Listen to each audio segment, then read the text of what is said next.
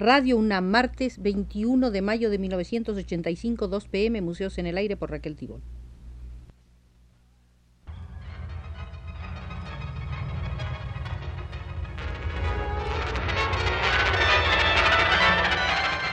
Museos en el Aire.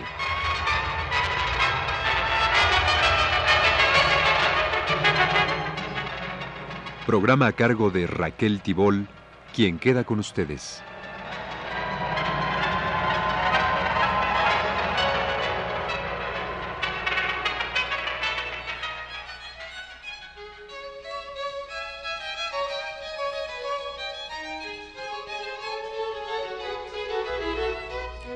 Sexta visita, sexta visita al Museo de Hermenegildo Bustos.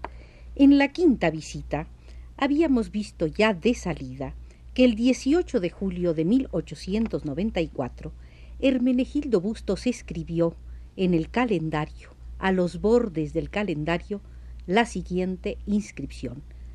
Revolución de mi... puntos suspensivos. ¿Qué revolución era esa que merecía semejante insulto por parte de un pintor retratista, nevero y activo hortelano de Purísima del Rincón? En 1894, Porfirio Díaz celebraba la primera década de su segunda vuelta en el gobierno. Grande era entonces la producción de plata y de oro. En la explotación de las minas se utilizaban ya procedimientos modernos se construían y desarrollaban los ferrocarriles, se producían millones de kilogramos de algodón, México exportaba más de lo que importaba y gozaba de amplio crédito en las grandes metrópolis. Solo los indígenas sobreexplotados, sometidos ellos sí a régimen feudal, descomponían la escena triunfalista de la paz porfiriana. En zonas más o menos próximas a Purísima se habían producido desde 1878 levantamientos indígenas en San Luis Potosí, en Michoacán, en el propio Guanajuato. Dios dio la tierra a todos los hombres, clamaban los levantados, pero la parcelación de las tierras comunales permitía los procedimientos tiránicos de los hacendados para cuyo beneficio se emitían las leyes. El gobierno porfirista reprimía con inmensa crueldad a los indígenas inconformes, mientras los despojaba de sus dilatadas tierras de labor, de lo que había sido suyo desde tiempos inmemoriales, para entregarlas a la gran burguesía que prometía modernizar a México, fuera esa burguesía nacional o extranjera.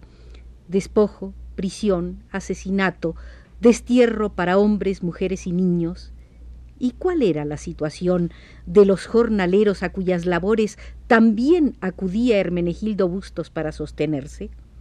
En su análisis socioeconómico del agrarismo mexicano, Jesús Silva Herzog, padre se entiende, recordaba el salario del jornalero del campo en 1889 era igual al que recibían sus antepasados a principios del siglo cuando Alejandro de Humboldt visitó la Nueva España, no obstante que ya se habían elevado los precios de los artículos de primera necesidad con la ley de colonización del 15 de diciembre de 1883 y después con la ley sobre ocupación y enajenación de terrenos baldíos del 25 de marzo de 1894, creció el número de jornaleros, pues los campesinos pobres eran sacados de sus pedazos de tierra fértil a nombre del progreso de la agricultura, de un liberalismo económico sólido y con muchas garantías, inclusive las necesarias para violar la ley.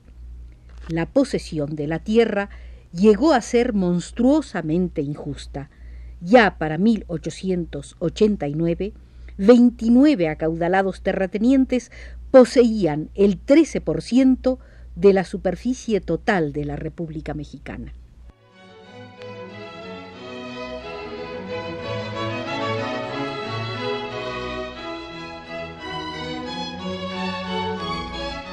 Los agravios a campesinos y comunidades rurales se sucedían alimentando rencores entre la gente débil, y Hermenegildo Bustos era un aldeano débil, con un sentido de sociabilidad altamente desarrollado y una capacidad de respuesta que se abría camino en las estrechas condiciones culturales de una población marginal del estado de Guanajuato.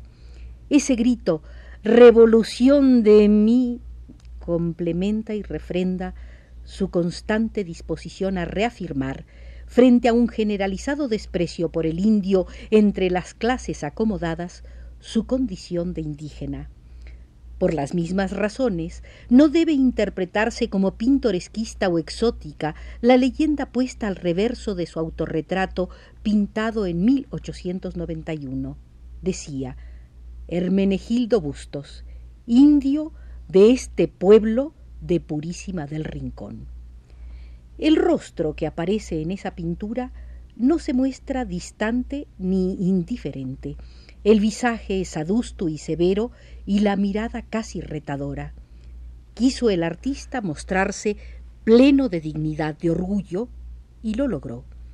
Diez años más tarde, en unas fotografías junto a su esposa Joaquina Ríos, tomadas en 1901 por el cura Gil Palomares, ese mismo rostro de ojos muy hundidos y quijada filosa no reta, no grita, no subraya, no es una cara pública como la del autorretrato, es la cara de la intimidad, del afecto, de las imposibles batallas fantásticas para las que inventó un uniforme pespunteado de botones. Envuelto en ese vestido adquiría un gracioso y carnavalesco porte romántico con algo de suavo o de gendarme. ¿Qué ropa se habrá puesto el 18 de julio de 1894 para escribir con lápiz muy suave y letra de mosca Revolución de mí? Pero qué revolución era esa contra la cual libró su solitaria batalla a la luz de una vela la revolución de Tuxtepec, que instaló en el gobierno a Porfirio Díaz cuando Hermenegildo Bustos tenía 44 años de edad, y ahí continuaba el general cuando el pintor murió a los 75 cumplidos. El indio de Purísima gritaba su indignación contra un sistema a cuyo amparo se degradaba al indígena ignominiosamente, con esporádicos reconocimientos como el expresado por el ingeniero Agustín Aragón en el segundo capítulo del libro México, su evolución social, la obra dirigida por Justo Sierra e impresa en 1900 en la tipolitografía de Salvat e Hijos de Barcelona bajo la dirección artística de Santiago Vallesca.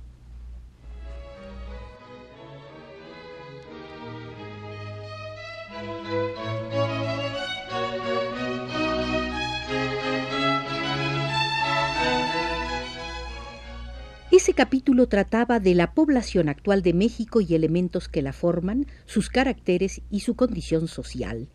Y ahí se decía, muy marcado es el desprecio con que se ve en general al indígena en México, y no faltan personas ilustradas que creen degradarse solo de pensar en la situación de los indios. Si alguien piensa en ellos y pretende de algún modo remediarlos, con desdén se le tilda de socialista, porque este es el anatema de la época. Solo una vulgaridad de juicio y una falta absoluta de moralidad pueden determinar el desprecio por los indígenas, pues son capaces de civilización y forman el verdadero punto de apoyo de la sociedad por ser ellos la gran masa del proletariado en México. En medio de los más terribles sufrimientos y agobiada por los infortunios, la población indígena nos sostiene socialmente hablando. Ella realiza los trabajos agrícolas en toda la República y explota las minas y efectúa todos los trabajos pesados y molestos. Ella ha defendido la integridad del territorio, ella ha sido diezmada en nuestras contiendas y ella paga de una manera casi exclusiva el contingente de sangre a la patria como lo pagó a los revolucionarios, dando origen a que con la expresión de una terrible elocuencia se la llamase carne de cañón, desconocer que los indígenas tienen gran parte en nuestra vida social, activa, y negarles virtudes y aptitudes solo porque no son capitalistas, ni letrados, ni políticos, ni sabios la mayoría de sus miembros, es la peor de las vulgaridades que pueden imaginarse. El proletariado es uno de los principales ejes del orden social y en México nuestra subordinación al indígena es tan patente que nuestra existencia material descansa exclusivamente sobre él. Con el cambio de régimen en el presente siglo, nada han avanzado los indígenas, cambiaron únicamente de tutor, y el tutor Congreso, honradamente hablando, ha hecho menos por ellos que el tutor virrey. Esto lo había escrito el ingeniero Agustín Aragón en el libro México, Evolución Social, la obra dirigida por Justo Sierra en el año de 1900. El desprecio no era sólo para los individuos vivientes, sino también para las expresiones artísticas de su pasado. Prueba de ello se encuentra en el diálogo sobre la historia de la pintura en México compuesto hacia 1861 por José Bernardo Couto con base en una conversación sostenida en la Academia de San Carlos por su primo José Joaquín Pesado y el director de pintura Pelegrín Clavé y se entiende el propio José Bernardo Couto hablan de integrar colecciones donde los alumnos dispongan de buenos modales y en especial de una colección que presentara la historia del arte en México, una historia que pasaría por delante de los ojos. José Joaquín Pesado alega que a esa historia le estaban faltando las primeras páginas.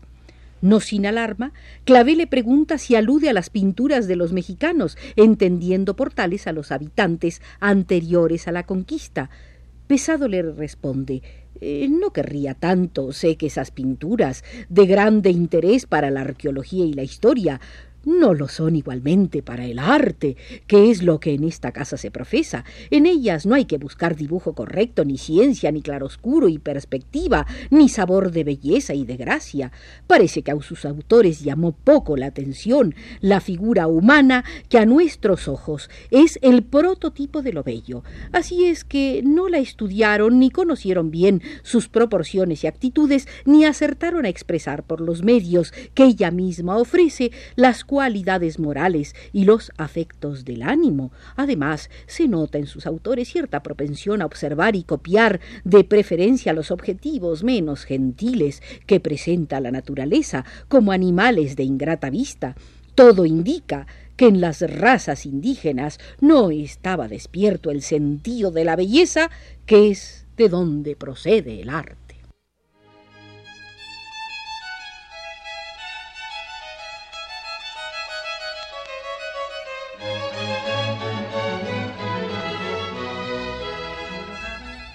Así se expresaba José Joaquín Pesado.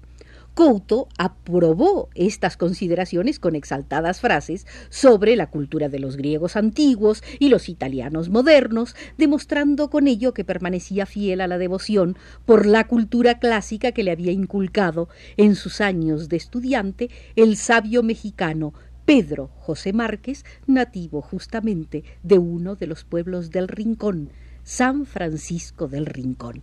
Pero con esto terminaremos la sexta visita sexta al Museo de Hermenegildo Bustos. Nos acompañó desde los controles Arturo Garro.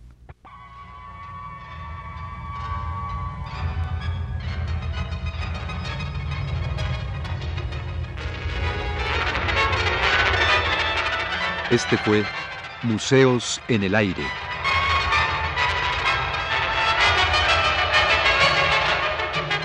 El programa de Raquel Tibol que se transmite todos los martes a las 14 horas.